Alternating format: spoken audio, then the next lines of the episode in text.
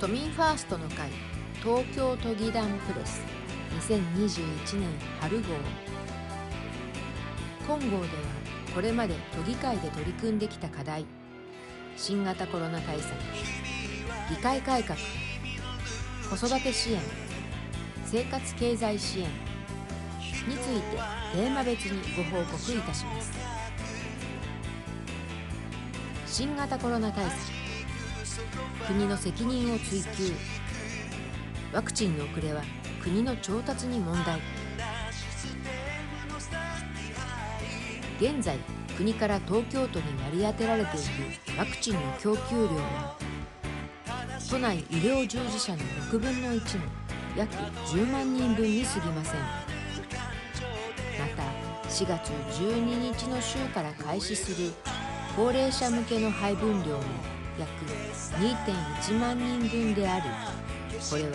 都内の高齢者人口の1%にも満たない量です。ワクチンの確保は本来国の責務であり都民ファーストの会東京都議団は国に対してワクチンの早急な確保を強く求めてきました。並行して東京都医学研究所において都は独自にワクチンの開発を進めておりウイルスに対して一定の効果が確認できました。今後共同で研究を進めている製薬企業において臨床試験を開始する予定です。希望する都民の皆様が安心かつ迅速にワクチン接種を受けられる体制の整備に向けて私たちも全力を尽くします。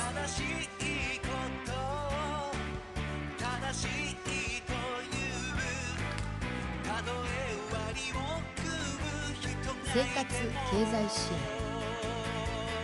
援。30%分上乗せデジタル商品券発行。新型コロナウイルスの影響で落ち込んだ消費の喚起を目的に東京都は緊急事態宣言の解除後プレミプレミアム付き商品券を発行する区市町村に対する支援を行います。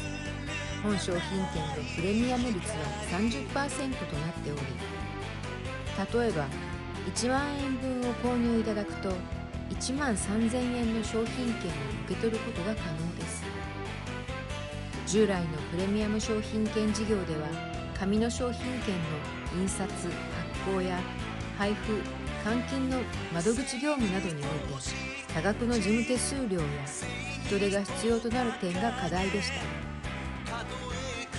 そこで今回の商品券は原則デジタルで発行しスマホのカメラで QR コードを読み込んで決済をするなどの方法で実施する予定です。本事業を通じて都民の皆様の生活を少しでもお支えするとともに東京全体のキャッシュレスやデジタルシフトを加速させていきます。